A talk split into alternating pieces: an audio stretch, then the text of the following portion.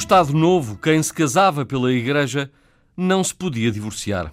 O direito que provinha da Primeira República só seria reposto em 1975. Faz agora 40 anos. Há muitos casais que, mesmo vivendo sob o mesmo teto, não puderam realizar o casamento.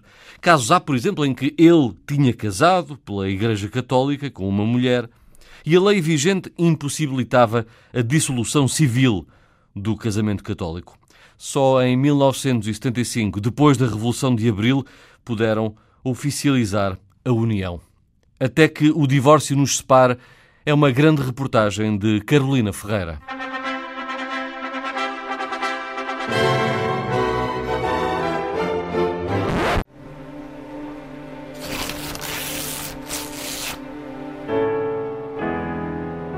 Até que o divórcio nos separa.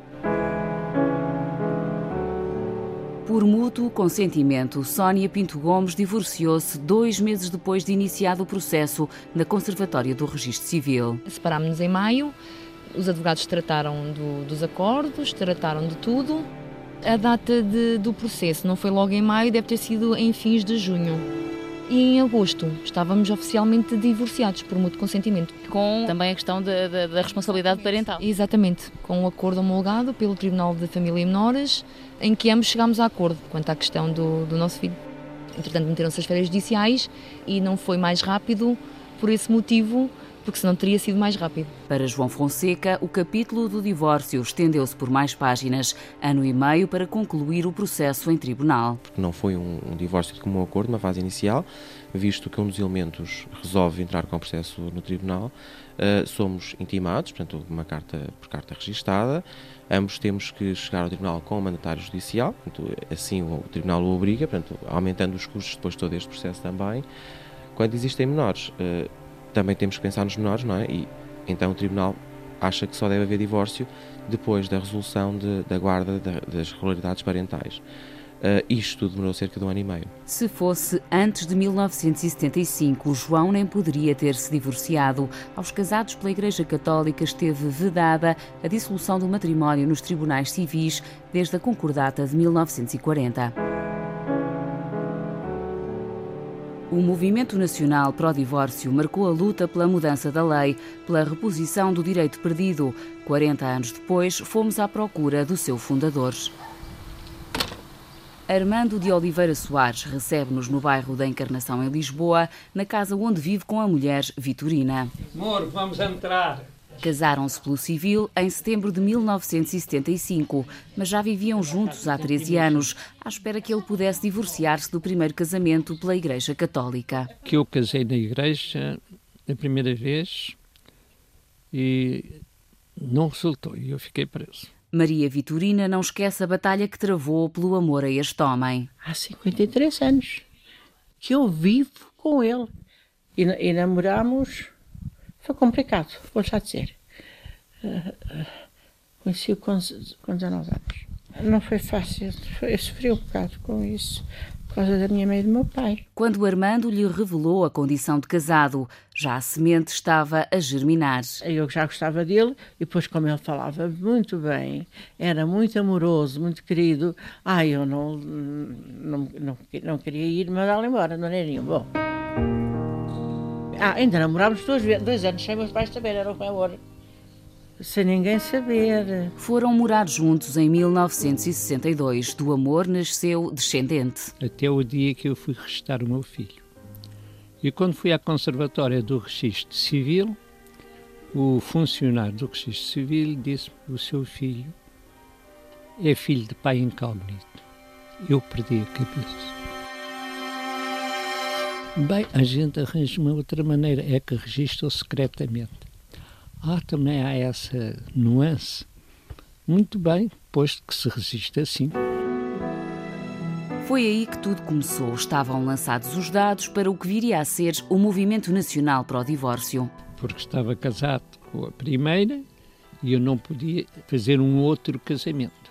Portanto, a vivência que eu tinha com esta senhora, mãe do meu filho, era sempre uma uh, união ilegal. O direito ao divórcio civil que provinha da Primeira República ficou impossibilitado aos casamentos católicos desde a concordata entre Portugal e a Santa Sé. Reservava-se aos tribunais eclesiásticos a apreciação da validade desses matrimónios. Quem casasse pela concordata abdicava dos seus direitos de se divorciar. Ficavam com a lei da Igreja, ficavam casados para toda a vida. Eu sou católico, e sou católico praticante, nunca deixei de o ser, mas não compreendia como é que isso era possível. Mas era possível. O professor de Direito da Família, Francisco Pereira Coelho, explica como. O casamento civil era regulado pelo Código Civil, era regulado pelas normas do Código Civil. Uh, e entre as normas do Código Civil está essa que permite a dissolução do casamento por divórcio. O casamento católico era regulado, pelo menos em grande medida, uh, pelo Código de Direito Canónico portanto aplicavam-se-lhe também algumas normas do Código Civil, mas o Estado deixava que eh, fosse o direito canónico, fosse a Igreja Católica, a regular certos aspectos do casamento católico. Isto por força da concordata. Não eram apenas duas formas ou dois rituais diferentes de celebrar o casamento. Eram dois institutos diferentes, cada um regulado, pelo menos em parte, por um corpo de normas diferente do outro. É? Eram coisas diferentes. Só essa ligação forte do Estado Novo à Igreja Católica permitiu uma situação destas era uma coisa que noutros Estados, até mais católicos, como, ou, pelo menos com uma população igualmente católica, uh, era uma coisa que não existia, era uma, era uma, coisa praticamente única, só existia praticamente em Portugal. Portanto, era uma, era uma coisa que uh, sentia a necessidade de alterar. O docente da Faculdade de Direito da Universidade de Coimbra desvenda também o conceito de filhos ilegítimos. As pessoas que casavam catolicamente depois uh, desentendiam-se seguia cada uma para seu lado, mas não podiam divorciar-se. Ou seja, formalmente continuavam casadas uma com a outra. É? E arranjavam novas companhias. E dessas novas companhias tinham filhos. Bom, estes filhos eram, eram necessariamente filhos eh, não nascidos do casamento e eram eh, filhos ilegítimos. Na altura era mesmo o termo que se usava. Só depois, depois de 25 de Abril, com a Constituição de 77, é que foi proibida quer a designação, filhos ilegítimos, quer o tratamento discriminatório dos filhos ilegítimos. Factos que o sociólogo Elísio Stanque enquadra no contexto do Estado Novo. A sociedade portuguesa era, enfim, de, de, de, há 40 anos para trás, bem mais conservadora do que é hoje. E, portanto, uh, os valores, a moralidade, as convenções tinham outro peso. A própria Igreja Católica tinha também outro tipo de influência que hoje, entretanto, também já se abriu bastante mais. Um enquadramento que piorava no caso das mulheres, recorda Armando De Oliveira Soares. Uma senhora nestas condições estava em Lisboa, queria ir a Paris, tinha que pedir ao seu marido, pela lei, a autorização para se ausentar do país. Era absolutamente vexatório.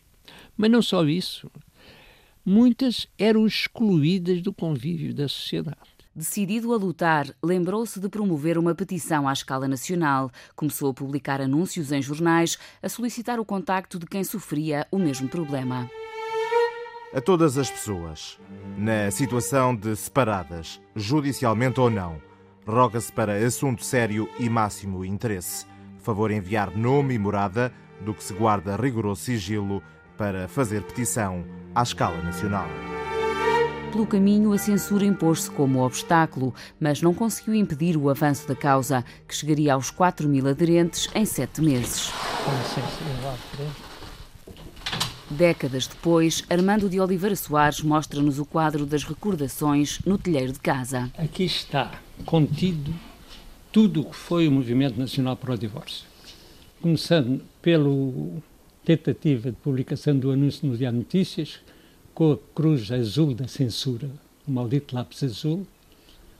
Depois, o primeiro anúncio saído no Diário Popular, os autocolantes que punhamos nos automóveis propagandeando o movimento nacional para o divórcio, fotografia do Diário Popular, da primeira página, onde vinha a minha entrevista 800 pessoas responderam ao dramático anúncio de um homem que não foi feliz. Luta em que investiu tudo de si. Depois saiu-me uma, uma determinada quantia na lotaria, na Casa da Sorte, já com elementos do, do grupo que, se, que então se formou. Levantei o dinheiro e esse dinheiro serviu para pôr anúncios em vários jornais. E fomos pondo. Mas como os dinheiros não eram muitos, acabei por vender um automóvel para ter dinheiro para continuar a luta. A casa deles acolhe reuniões com alguns dos que responderam aos anúncios. Logo no primeiro encontro, a suspeita. Eu olhei para eles todos, olhos nos olhos, e disse: Estou convencido que um dos senhores é da PID. Mas eu fico muito contente que assim seja, que é para ele ir dizer lá para a PID que isto não é nenhum movimento subversivo. Porque lá na PID há de haver pessoas interessadas neste movimento. Passado tempos havia saber que Rios era a gente, é a gente e miscuíam-se em todos os lados. Em 1967, a entrada em vigor do novo Código Civil traz a primeira conquista. Eu penso ter sido a primeira pessoa em Portugal que registou o seu filho publicamente, o que me deu uma satisfação fantástica. Alegria que não faz morecer a vontade de combater. Eu não quero viver em estado de mancebia. Eu tenho que ter o direito que têm os outros cidadãos portugueses a nossa luta agora é que vai começar. Até que chega o 25 de Abril. E minha mulher veio falar comigo e diz: há uma revolução em Lisboa. Há uma revolução em Lisboa, então vamos casar. Como é que tu sabes? Porque é uma revolução em Lisboa. O Movimento Nacional para o Divórcio marcha a partir daí em força pela luta dentro. Em junho, milhares participam no comício no Pavilhão dos Desportos. Eu penso ter discursado pelo menos para 10, 11, 12 mil pessoas. Nunca ouvi tantas palmas. Porque muitos eram interessados diretamente. Outros tinham pessoas na família que seriam interessados. E outros eram interessados na liberdade. Que esses, se calhar, foi os que contaram, contou mais. Foi realmente uma coisa absolutamente extra, extraordinária. Isso animou muitas hostes e começámos a trabalhar cada vez mais, cada vez mais. Durante o Estado Novo, as respostas nunca chegaram, mas agora novos tempos emergiam. Março de 1975. Sintonizamos-nos na emissora nacional, já depois da negociação com a Santa Sé.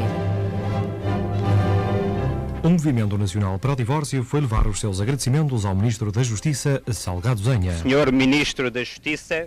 Neste som de arquivo fala Armando de Oliveira Soares. E porque estavam bem marcados com a ignomínia de amancebados, vimos como não podíamos deixar de ver que seria também a hora da nossa libertação. Libertação que o fundador do Movimento Nacional para o Divórcio agradece. A expressão do nosso máximo e mais profundo e perene agradecimento pela libertação dos últimos presos em Portugal, que urgia soltar dessa prisão sem grades os presos da Concordata. Na resposta, Salgado Zanha, então Ministro da Justiça, elenca os envolvidos no processo. Se são devidos alguns agradecimentos, eles devem ser dirigidos e endereçados sobretudo ao 25 de Abril, ao Movimento das Forças Armadas, ao Sr. Presidente da República, ao Governo Provisório, ao Vaticano e ao Episcopado Português, que também eh, deu toda a sua colaboração neste assunto. Não há lugar a agradecimentos, pelo contrário, o Governo Provisório é um governo do povo e só se justifica na medida em que luta pela defesa dos interesses do povo. 1975, o ano da mudança. Em abril era publicado o protocolo adicional à concordata. A 27 de maio, o decreto-lei número 261. Os católicos, separados pela vida, podiam finalmente divorciar-se aos olhos da lei. Quem já tinha novas relações pôde depois voltar a casar-se pelo civil, como Armando com Vitorina. Para trás ficava a luta de uma década. O número de divórcios subiu em flecha porque as pessoas estavam amarradas. Tenho uma pena muito grande, porque conheci muitos casos de pessoas que viram que iam legalizar as suas situações e morreram, entretanto, antes do dia 27 de maio de 75. E este é que foi um grande drama para mim. De 1974 para 75, o número de divórcios duplicou para mais de 1.500. No ano seguinte, triplicou, aproximando-se dos 4.900. O sociólogo Elísio Stanque sublinha a importância deste momento histórico. Esta data representa um passo muito importante no, no, no processo de de emancipação e de, e de liberdade também. Penso que foi um progresso importante no país.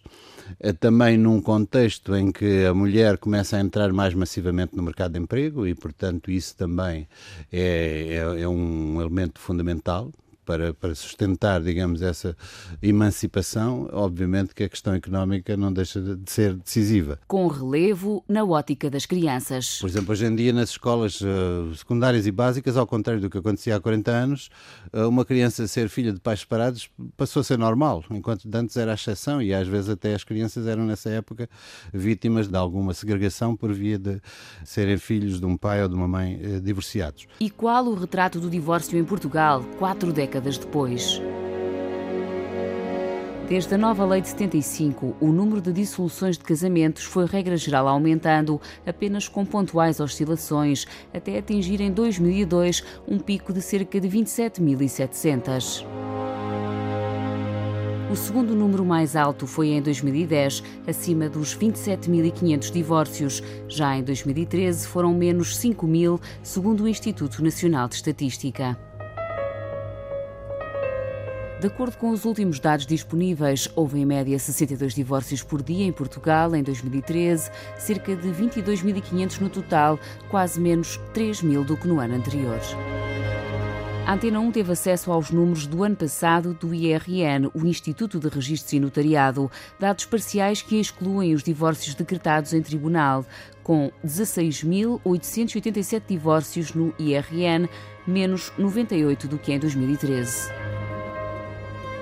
Uma tendência que tem na crise um dos fatores, na análise de Elísio Stanque. Eu creio que tem, apesar de tudo, travado um pouco a tendência para o aumento dos divórcios. Uh, nesta conjuntura atual, Uh, as pessoas de facto casam-se mais tarde, também é verdade, e por razões também que, que têm a ver com a, com a situação com a situação económica e com a situação de emprego. Têm filhos mais tarde também, os casais, e têm menos filhos, não é? Há sempre dependências, constrangimentos, fatores de natureza afetiva, de natureza cultural, de natureza económica, que eu penso que uh, continuam uh, a condicionar e a ponderar uh, decisões de, de divórcio. As alterações na legislação têm caminhado no sentido de descomplicar o processo. O divórcio litigioso foi substituído pelo divórcio sem o consentimento de um dos cônjuges. Entre as principais reformas está o abandono do fundamento da culpa, na opinião de Francisco Pereira Coelho, professor de Direito da Família. Portanto, os divórcios, enfim, pretendem-se, como se diz, pretendem-se mais limpos. As ações de divórcio, que antes eram uma espécie de lavagem de roupa suja, em que muitas questões eram uh, vinham ao de cima, uh, a ação de divórcio agravava os conflitos entre os cônjuges. Hoje pretende-se que não seja assim. Ela arranjou essa solução. Não vamos discutir culpas. Se fôssemos discutir culpas, as coisas ainda correriam pior. E verificando-se que há uma situação objetiva que mostre que o casamento acabou, acabou objetivamente, então vai ser decretado o divórcio. Essa foi a grande, talvez a grande revolução que se deu em 2008. Eh, inicialmente o divórcio por mútuo consentimento só uh, funcionava judicialmente, portanto tinha que ser um tribunal a decretar o divórcio por mútuo consentimento. Hoje já não é assim. Aliás, não data de 2008, data de, antes disso. Há divórcios por mútuo consentimento que podem correr nas conservatórias do registro civil e há divórcios por mútuo consentimento que correrão nos tribunais. Portanto, hoje admite-se um divórcio por mútuo consentimento mais fácil, mais rápido, mais barato.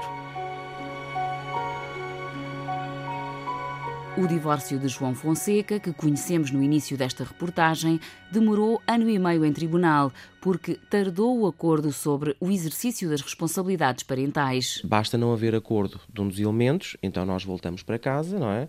E, vai haver uma nova conferência daqui a 4, 5, 6 meses. Portanto, eles dão um espaço bastante alargado, que eu até entendo o porquê desse espaço.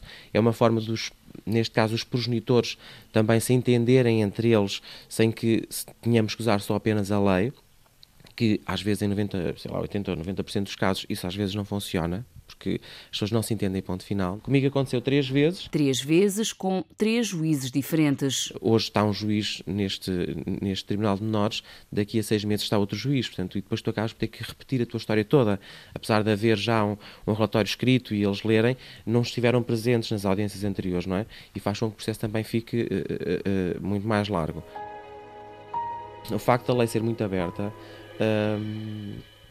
a pessoa que está à nossa frente, neste caso a juíza e a pessoa que representa eh, legalmente eh, a criança, que não está presente, eh, dão muito o seu cunho pessoal. Portanto, isto tem muito a ver com a vivência que eles também têm no dia a dia deles.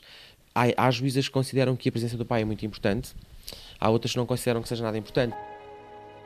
Só que sinto que deveria haver, e isto é pela experiência que vivi toda, portanto, este, este tempo todo, acho que eles deveriam ter uma preocupação maior com cada um de nós. Sónia Pinto Gomes, divorciada e também advogada, revela que hoje o processo decorre com rapidez nas conservatórias. Feitos articulados, o requerimento de divórcio, as, as partes estarem, estando de acordo, entrega-se o processo na conservatória, o acordo da responsabilidade parentais vai ao tribunal e numa semana, no máximo duas semanas, o acordo volta para a conservatória, a conferência é marcada e, e é super rápido as partes facilitando, o sistema corre lindamente. As partes não facilitando é que demora a, a concretizar o divórcio, porque existe sempre a questão das responsabilidades parentais e é nessa, nessa questão uh, que faz demorar o processo de divórcio. E o que acontece numa conferência de divórcio? Existe a leitura dos acordos, do acordo da morada de família, do acordo das responsabilidades parentais, do acordo de divórcio, que é a petição inicial. Uh, a conservadora pergunta: é assim? Eles respondem sim. Não assinam, não. A assinatura é feita no, nos articulados elaborados pela advogada, não é? Pronto, chegam lá, já não precisam de assinar nada. Vamos a contas. Sónia, divórcio por mútuo consentimento na Conservatória do Registro Civil. Nós temos que pagar uh, na Conservatória uma taxa de 300 euros e depois temos que pagar cada um de nós ao advogado que tratou da situação. No meu caso, eu não paguei ao meu advogado porque era o meu patrono, mas por norma, uh, um divórcio por mútuo consentimento uh, cobram 500, 600 euros um advogado para fazer representar uma parte apenas. João, divórcio em tribunal. 350 euros aproximadamente para a, a regulação das realidades parentais e depois 300 e poucos euros também para o divórcio. A cada elemento, portanto, estamos a falar de 1.500 euros aproximadamente. Também todos os honorários do advogado têm que ser indexados ao processo. Depois de tudo isto resolvido, ainda vem um documento final, que é o dito divórcio, portanto, aquilo que tanto se queria, não é? que ainda tem mais um custo de 200 e tal euros a cada elemento. Oh. Regressamos à casa oh. de Armando e Vitorina. Ah, Ela com 75, ele com 83 anos. Um casal com três datas nas alianças. Uma de 62, quando comecei a viver com a senhora com quem vivo.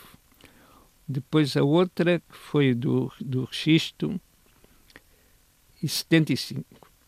Fiz aqui uma festa do, do casamento civil e juntei aqui quase 40 pessoas, 27 de setembro.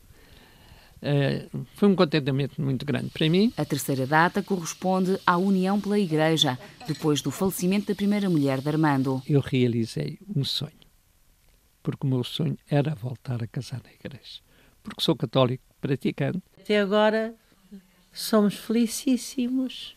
A gente não pode passar um sem o outro, eu gosto muito dele. Eu não sei se ele gosta de mim, mas parece-me que sim. E ainda se tratam por amor, tantos anos depois. Ai, para.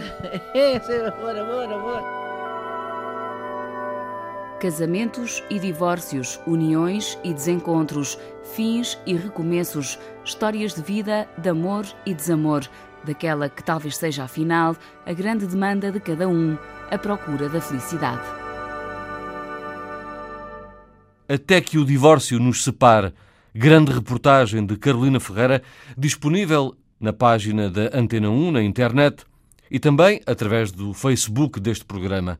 Reportagem Antena 1.